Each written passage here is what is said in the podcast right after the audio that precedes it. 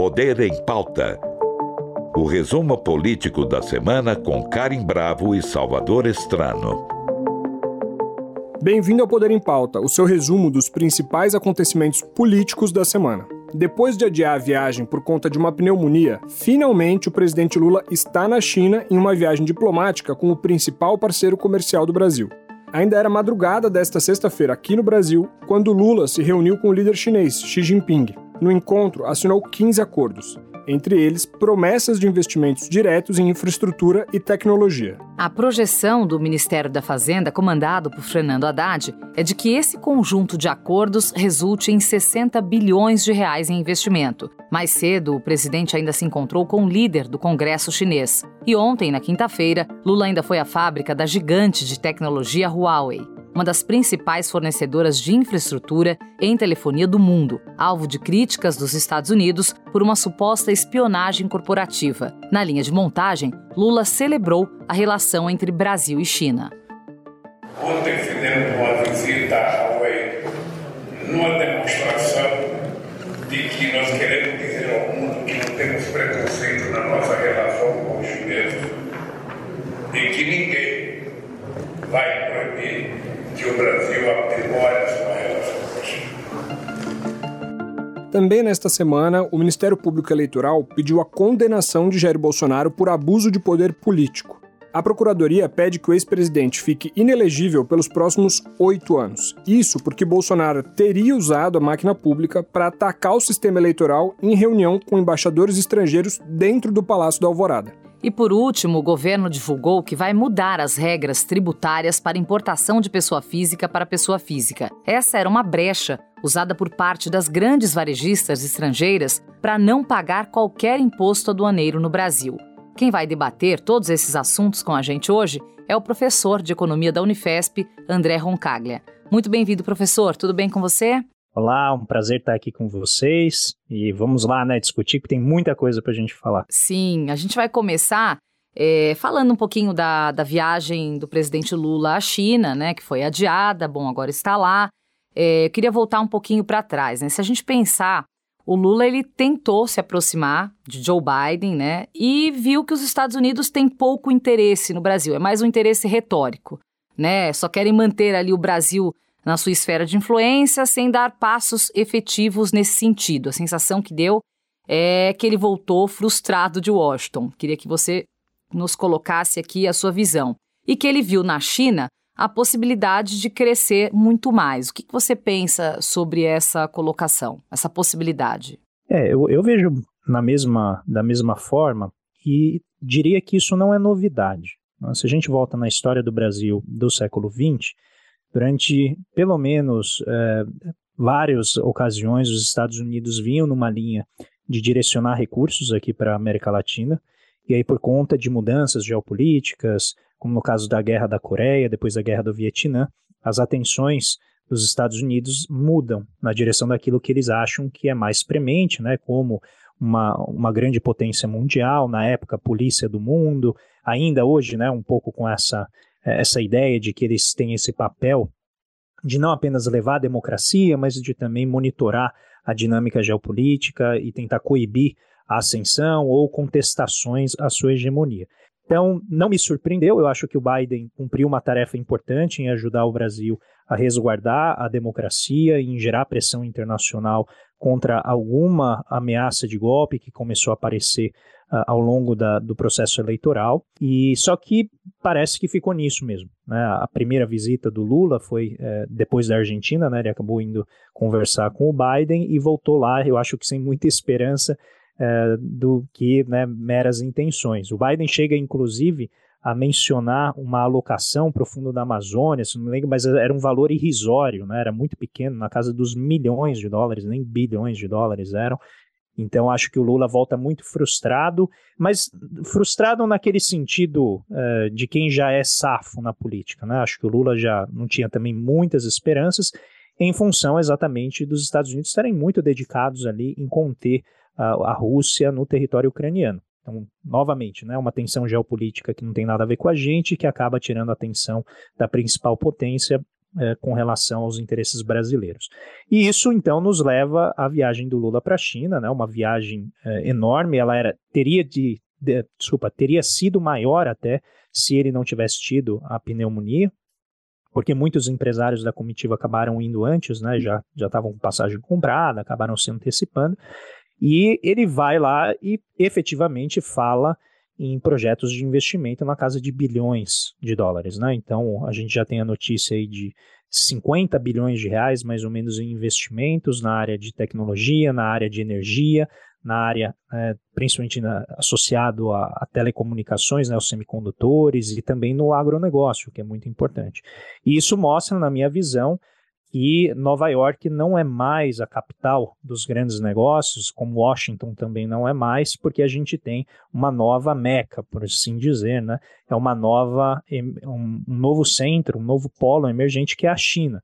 E é ali onde aparentemente os grandes negócios estão sendo feitos, e a gente vê essa grande iniciativa chinesa de levar infraestrutura mundo afora, né, que é o, todo esse esforço deles do cinturão uh, e rota que eles vêm fazendo, eu acho que o Brasil vai tentar se encaixar nesse concerto, trazendo mais recursos para a gente investir aqui em infraestrutura, que é algo que demanda muita mão de obra, a gente precisa, né? Temos cerca de 20 milhões de pessoas que precisam de empregos de qualidade, então esse me parece ser um caminho interessante que o Lula está adotando e vamos ver, né, qual vai ser a reação dos nossos parceiros comerciais aqui do Ocidente, Europa e Estados Unidos, a essa aproximação que, como tudo que o Lula faz, nunca é né, muito moderado, né, uma aproximação que já tem carregada de simbologia, ela não é discreta. Né?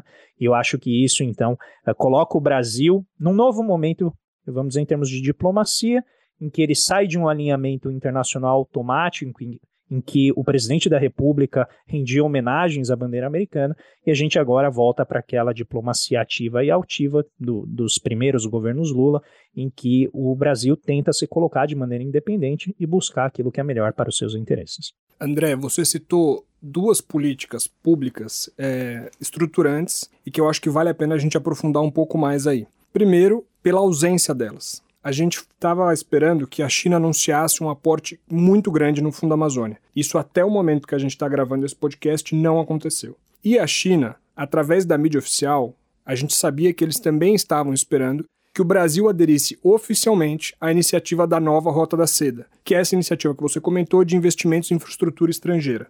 O que, que aconteceu para essas duas grandes expectativas não terem saído do papel até aqui? E qual seria a importância do Brasil aderir a esse círculo de investimento em infraestrutura e da China aderir à proteção à Amazônia? Eu acho que existe, primeiro, no caso do Fundo da Amazônia, existe uma, talvez já uma saturação de presença de outros países, né, principalmente Estados Unidos, Suécia, é, países já aqui do Ocidente, que não se encaixam no, vamos dizer, na, no, no, atual momento geopolítico que a gente vem vivendo mundo afora. Então, eu não sei em que medida né, a rivalidade crescente entre o Ocidente e uh, Rússia e China, que agora estão muito próximos, né, afeta, vamos dizer, a atenção ou eventualmente até a iniciativa da China em participar né, desse do Fundo da Amazônia.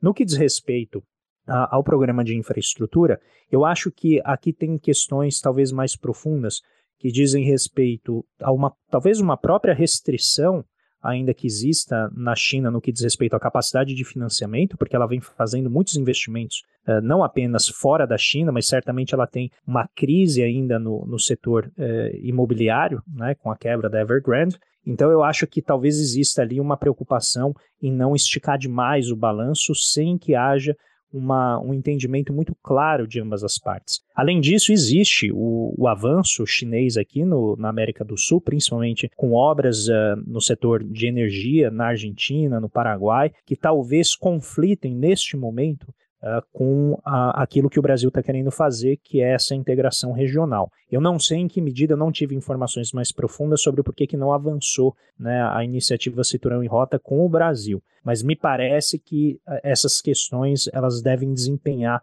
algum papel nisso. E eu acho que o, como o Lula está lá exatamente para tentar essa aproximação depois de um governo Bolsonaro com uma diplomacia é, muito refratária China, né, muito ambígua, no sentido de que é o maior parceiro comercial, mas ao mesmo tempo sofre uma série de, de críticas eh, que são, eram bem rasteiras, assim, eu acho que a China, obviamente, ela parou de dar muita atenção ao Brasil e agora se reinicia esse processo de aproximação. Mas com esses projetos muito grandes, talvez ah, não seja tão simples né, encaixar o Brasil, dado o seu tamanho e dadas essas questões de integração regional que, evidentemente, podem afetar os interesses da China aqui na região.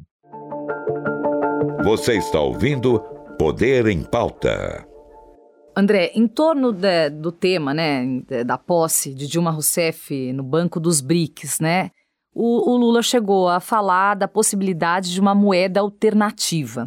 Aí eu te pergunto, essa questão da moeda alternativa já acendeu uma luz vermelha em Washington, que vê o poder do dólar declinar? Você vê com bons olhos o uso dessa moeda no comércio internacional entre os países dos BRICS? Eu, eu, vejo com bons olhos, uh, não tanto assim pela reação dos Estados Unidos, mas mais porque o mundo está passando por uma fragmentação geopolítica. A gente está num contexto de tensões entre Oeste e Oriente que é muito difícil, né? O Ocidente e o Oriente estão numa relação difícil agora. Tem tensões na Ucrânia, tem tensões em Taiwan, e a tendência num mundo como esse é haver uma fragmentação. Tudo aquilo que eu acho que facilite o comércio internacional, ele deve ser perseguido. Em face dessa fragmentação, a China já vem se aproximando com outros países da região, como a Índia, como a Rússia, até a Arábia Saudita recentemente demonstrou interesse em fazer parte desse sistema de pagamentos alternativo. Então, eu acho que tem um, um espaço aqui para ampliar relações comerciais sem ferir suscetibilidades geopolíticas a partir deste, deste posicionamento que o Brasil vai ter. Então, eu vou, deixa eu me explicar.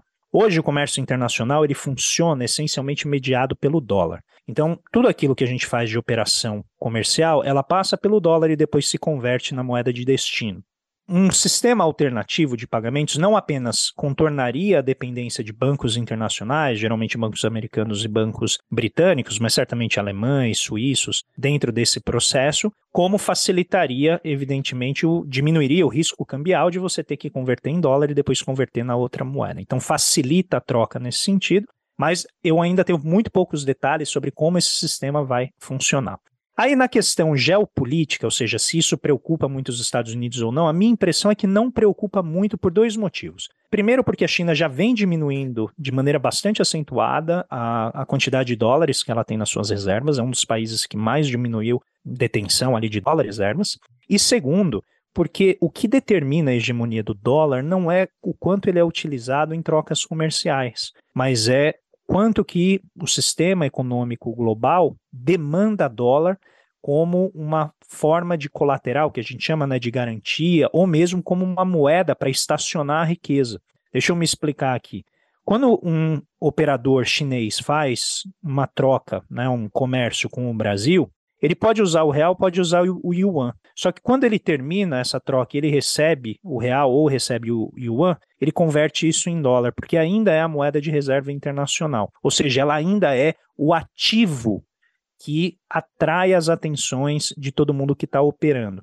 Existe uma mudança no sentido de se demandarem outras moedas? Existe, mas o dólar ainda representa não apenas a maior parte das transações globais, em termos comerciais, em termos financeiros, mas ele ainda é a moeda de reserva. Então, ele ainda é a moeda que é vista como um ativo, que é onde você estaciona a sua riqueza, né? Ganha um dinheiro a mais, pode comprar imóvel, pode comprar um ativo financeiro, pode comprar dólar, pode comprar ouro. Então o dólar ainda é esta moeda de referência e eu acho que essa hegemonia dele como um ativo não está ameaçada ainda. Ela está sendo contestada, tá? Mas da mesma maneira que um time muito pequeno vai contestar um time de primeira divisão, um time, um time muito grande, essa contestação não significa muita coisa, até que quem está contestando tenha a força para diminuir o status hegemônico do dólar. Não acho que esse é o caso agora. André, eu vou aproveitar que você está aqui e normalmente a gente traz cientistas políticos para nossa conversa para explorar um pouquinho mais outro assunto espinhoso, que é o papel que o Banco do BRICS vai ter nesse cenário.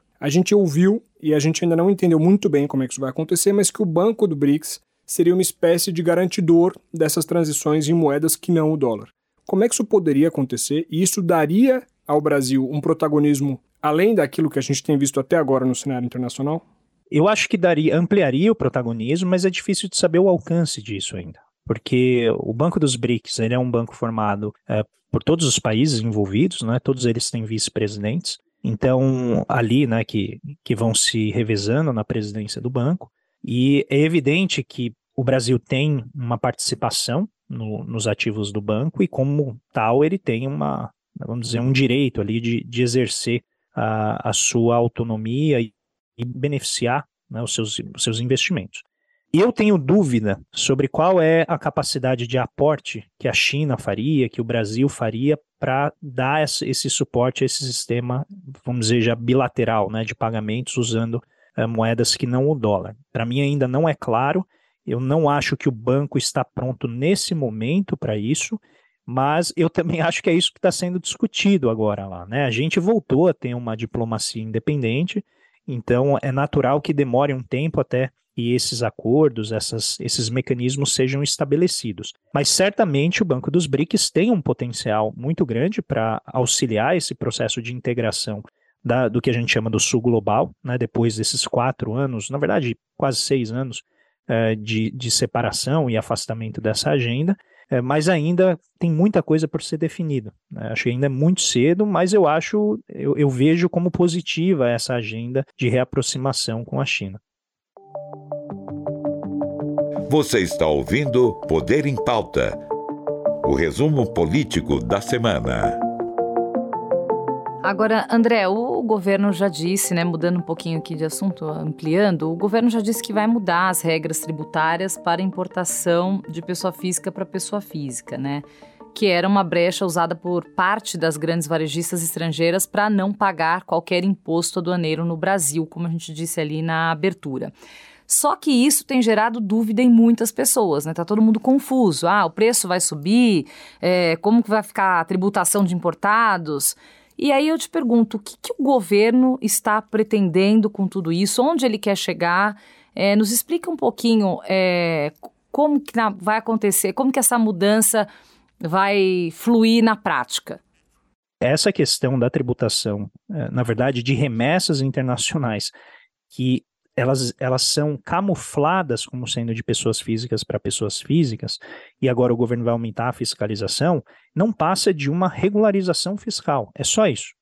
Eles estão regulamentando de uma maneira mais efetiva uma prática que se tornou dolosa aos interesses nacionais de algumas empresas de comércio digital que vem usando das brechas da regulação para poder não pagar imposto e, com isso, adquirir uma vantagem competitiva com relação ao comércio nacional, seja ele feito por empresas nacionais, seja ele feito por empresas internacionais. Então, vamos, pode ser que a Amazon e Mercado Livre, por exemplo, uh, atuem, e, e até onde eu sei, eles atuam dentro das regras, mas, por exemplo, essas empresas de e-commerce, até agora o que a gente tem é o exemplo da, da Shein, da AliExpress e da Shopee, que, uh, vamos dizer assim, eles patrocinam um, uma ação da parte de vendedores em que você tenta contornar a regulação para não pagar imposto e com isso você vende o produto mais barato. Então, você vai comprar um produto em quem faz direito, em quem cumpre as regras,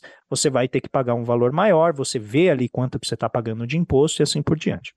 Quando essas empresas fazem isso, e aí eu vou usar o exemplo né, daquilo que eu, que eu já vi, por exemplo, chega um container no Porto de Santos com 10 mil pacotes, e todos os pacotes vão de um Jack Chan, nome do ator lá de, de Kung Fu, para Maria. O Jack Chan está enviando produto para todo mundo. E aí é nítido. Jack Chan ficou um maluco. é, então, é, você entende? É muito nítido que existe uma fraude ali. A gente não está falando de um pacote que chegou avulso, a gente está falando de um container e, e até onde eu, eu pude apurar, são 500 mil pacotes diários, isso está provado, assim. São 500 mil pacotes diários nessa situação, em que você tem um nome de uma pessoa física uh, com um documento que não tem como ser verificado, enviando para várias pessoas diferentes, mas ao número de milhares. E aí o que o governo está tentando fazer é fechar essa brecha. É só isso. Então isso não quer dizer que, a, em geral, todo mundo que usa e-commerce vai pagar mais caro. Não. Primeiro, porque ao cobrar esse imposto, o que o governo está fazendo é tornando mais difícil que essa fraude ocorra. Eu quero deixar muito claro. Quando se fala em contrabando digital, e eu na minha coluna da Folha é, publicada essa semana falei disso, não é o consumidor brasileiro que está fazendo contrabando digital. Não, o consumidor nem sabe que ele teria que pagar né, esse imposto. É um dever da empresa deixar claro que ela tem que cobrar, que ela tem que recolher esse imposto.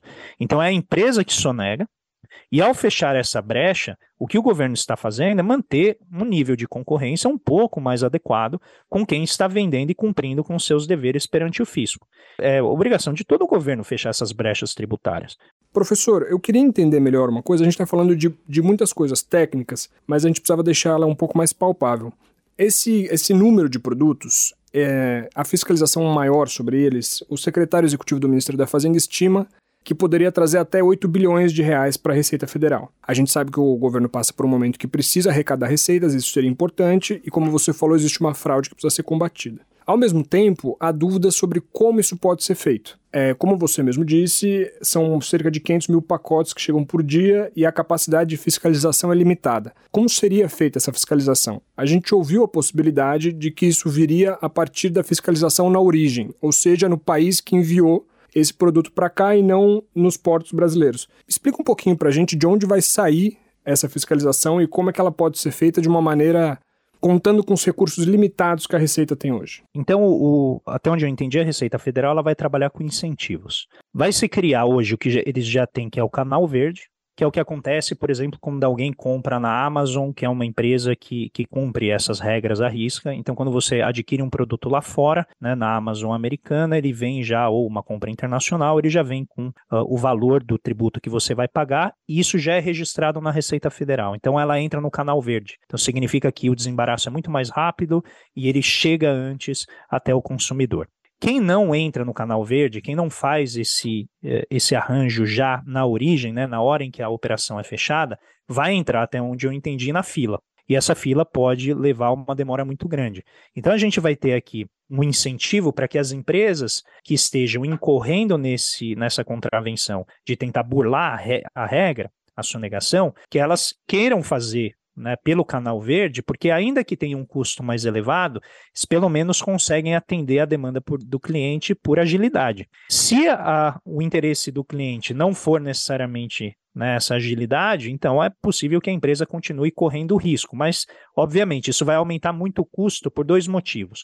Hoje, essas empresas enchem containers inteiros, o que diminui muito o custo da remessa, porque você espera encher o container e vai tudo de uma vez. Uma vez que a, a, Receita Federal já está antenada com a prática, vai ficar cada vez mais difícil para que uh, essas empresas consigam burlar o fisco. E isso não apenas vai gerar fila, né, a depender da capacidade de fiscalização que a Receita destine ali para fazer eh, esse desembaraço, como a gente também vai ter um problema que é o risco de o cliente ter que pagar esse, esse tributo sem ter sido avisado. Então, isso pode gerar um risco de imagem para a empresa que está vendendo, fazendo esse tipo de manobra para burlar o fisco. Tá? Uh, do outro lado, existe também a ideia de você oferecer para essas empresas a participação direta dentro desse sistema da receita e, com isso, facilitar esse tipo de, de controle. Agora, o que isso implica efetivamente? Qual é o, o significado disso para as pessoas que estão comprando? Porque eu sei que tem muito medo de, ah, mas eu vou agora pagar, o preço vai subir demais. Isso não necessariamente é verdade, porque a gente está num mercado que tem muita concorrência. Então, existe concorrência entre esses aplicativos. E não necessariamente o vendedor dessas plataformas que cometem essa sonegação vão ter interesse em repassar integralmente o custo dessa tributação para o consumidor. Então, é possível que haja alguma, alguma é, vamos lá, espremer a margem ali do, do vendedor para conseguir vender por um preço mais baixo. Por que, que eu estou dizendo isso? Porque como são milhares de produtos diferentes, é muito difícil saber qual que é a reação do consumidor à elevação do preço de cada produto. Então pode ser que um produto eletrônico que não tem aqui no Brasil, o consumidor ainda entende que vale a pena adquiri-lo mesmo pagando um imposto maior. A mesma coisa vale para uma roupa, vale para algum objeto que ele adquira lá que não tem aqui. Então, em geral, esses produtos, mesmo se subir Né? O tributo o consumidor paga porque ele quer o produto que não tem aqui. Aqueles produtos que têm similares nacional, nacionais, é bem possível que haja então algum efeito nesse sentido e a pessoa troca a compra por uma dessas plataformas, porque quando você incorpora o custo do tributo fica muito caro e ela passa então a adquirir um, um similar nacional, ou um similar que está disponível aqui dentro. E isso pode obrigar, então, essa empresa a tentar cortar margem nesse produto se puder, né, se ocorrer. O que eu quero colocar aqui para vocês, e eu quero frisar isso, é que não são 500 mil pacotes no total, são 500 mil pacotes com esta característica. São 500 mil pacotes diários com a suspeita de que eles estão burlando o fisco. Isso não é o total. Então, esse é o tamanho, né? E por isso a sua pergunta é muito importante. E aí o, o governo está tentando distribuir esse fardo de fiscalização, né? O tamanho dessa tarefa, em diferentes linhas, que é ou fazer a, a, pessoa declarar lá na origem, com risco, evitando o risco de ser pega aqui, ou ao mesmo tempo estimulando, obviamente, os consumidores a exigir maior transparência da parte das empresas e, com isso, vamos dizer, distribuir um pouco as tarefas de fiscalização, gerando ali a necessidade é, de comprometimento de todas as partes. Agora a gente vai ter que tocar num outro assunto que nós chamamos na abertura, infelizmente, porque o nosso tempo está acabando. A gente sabe muito bem que você é economista, André, mas a gente queria o seu olhar também para essa questão, né? O Ministério Público, a gente sabe, o Ministério Público Eleitoral pediu a condenação de Jair Bolsonaro por abuso de poder político. A Procuradoria pede que o ex-presidente fique inelegível pelos próximos oito anos. E o TSE fez uma inclinação a esse respeito, né? O que, que mudou para o TSE se inclinar à condenação de um ex-presidente. Nunca na história do TSE isso aconteceu. Por que, que agora é, nós estamos passando por isso, André? Eu vou falar um pouco do, do ponto de vista da economia, né, porque eu acho que existe essa, esse entendimento e o o TSE colocou isso, né, de olhar o conjunto ali das evidências. Então, o governo Bolsonaro, ele praticou, na minha visão, uma série de abusos, seja do, do ponto de vista uh, do poder econômico do Estado, mas também do poder político do Estado. No caso do poder político, acho que são muito claras as evidências de ele ter usado é, órgãos públicos para promover uma agenda que é, na verdade, pessoal, não é uma agenda de Estado. E aqui a lista é muito grande, não, não me cabe, nem sou especialista para lembrar de tudo isso aqui agora. Mas é, o uso de aviões da FAB, o uso da empresa brasileira de comunicações para divulgar informações que o próprio Ministério da Saúde né, rejeitava. O fato de ter suspendido, por exemplo, o acompanhamento das estatísticas de mortes durante, no, no período mais grave da pandemia, isso para mim é, é, algo que ainda precisa ser apurado, mas que eu acho que entra no conjunto é, de atuações que o governo teve de abusar né, do seu poder para avançar uma agenda ideológica. Mas o que me chama mais atenção e, e que eu acho que vai aparecer, evidentemente, eventualmente nessa discussão, é como o governo Bolsonaro é, usou dos recursos das finanças públicas, né, o poder do Estado em termos fiscais, para poder se reeleger.